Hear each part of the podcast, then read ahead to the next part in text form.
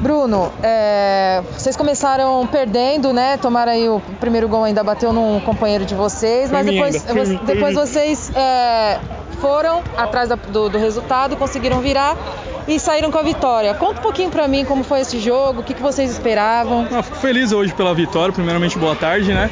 É, no primeiro gol tive a infelicidade, o, o chute foi fraco, acabou pegando em mim, mas aí, graças a Deus, no final fiz um gol e dei a vitória pro time, que isso é importante. Esse gol que você fez, você já tinha tentado fazer, a bola bateu na trave, a gente que estava assistindo na, ficou ali na, na expectativa. É um, um, uma jogada que você costuma é, entrar de cabeça nos cruzamentos que fazem sim, aqui? Sim, sim, é uma jogada ensaiada nossa, a gente joga o mesmo time na terça-feira, a gente sempre faz essa jogada e normalmente eu faço o gol.